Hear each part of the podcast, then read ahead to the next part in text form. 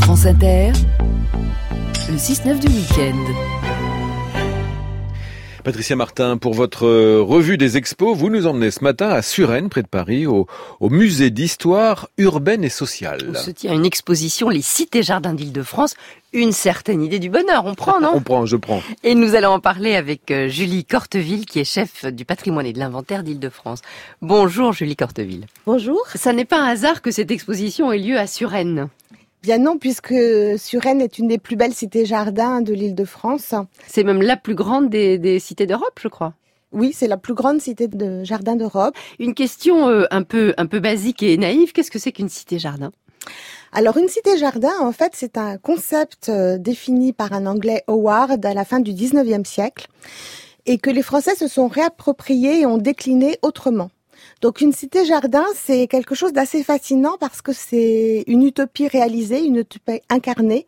Et c'est vrai que c'est rare qu'on arrive à matérialiser les utopies.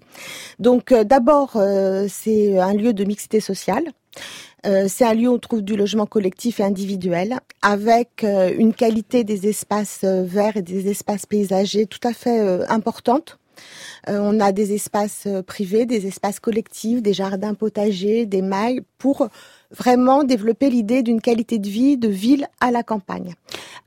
Et puis l'utopie, c'est euh, donner le meilleur au plus grand nombre. Donc c'est des équipements de grande qualité, des dispensaires, des résidences d'artistes, des écoles, euh, des théâtres, euh, voilà, des dispensaires et un modèle pédagogique tout à fait avant-gardiste dans les écoles. C'est au fond l'exact contraire de la ville industrielle polluée dont on a perdu le contrôle en quelque sorte. Oui, absolument. Mais le, le développement des, des cités-jardins en Île-de-France était en réaction aussi à la période industrielle et aux conditions d'habitat à Paris avec une préoccupation vraiment d'hygiène. Mais là, on va plus loin que de résoudre la maladie l'hygiène. On, on veut apporter une qualité de vie.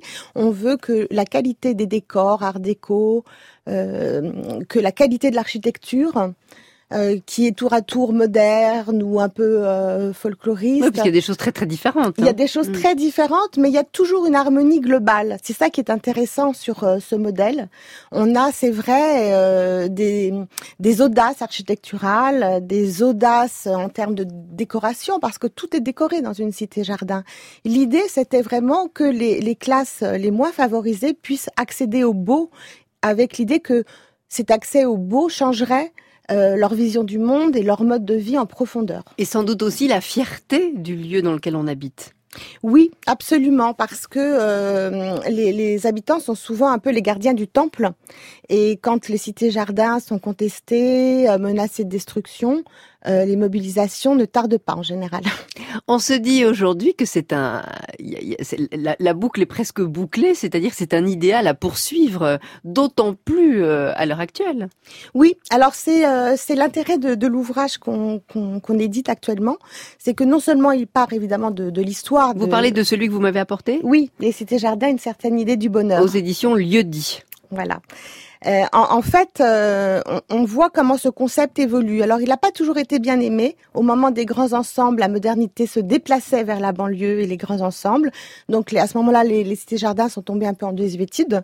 Et on les redécouvre aujourd'hui comme un modèle d'éco-quartier, comme un modèle parfaitement équilibré de mixité sociale, d'équilibre euh, d'intégration parfaite des équipements et d'équilibre surtout avec euh, les espaces verts communs de la sociabilité et individuelle. Et on le découvre à travers le monde entier, y en a partout. Absolument, le concept, le, concept a irrigué le monde entier. On en mm. trouve au Japon, au Canada, en Amérique du Sud.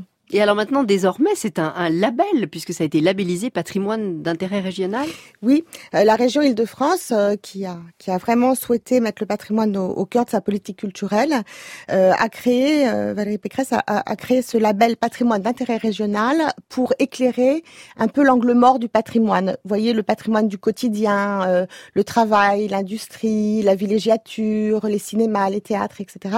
Et dans ce petit patrimoine du quotidien, euh, les cités jardins sont en bonne place puisque trois d'entre elles ont obtenu le, label en juillet dernier. Et on espère que d'autres rejoindront évidemment ce dispositif qui permet aussi, contrairement à la plupart des labels qui ne sont que notoriété, c'est un label qui permet d'obtenir des financements, un investissement et un fonctionnement pour soutenir les restaurations, pour aussi valoriser Et on espère que vous irez nombreux voir donc ces cités-jardins d'Île-de-France, une certaine idée du bonheur, c'est le titre de l'expo. C'est au musée d'histoire urbaine et sociale de Suresnes et c'est jusqu'au 2 juin. Merci Julie Corteville. Merci Patricia.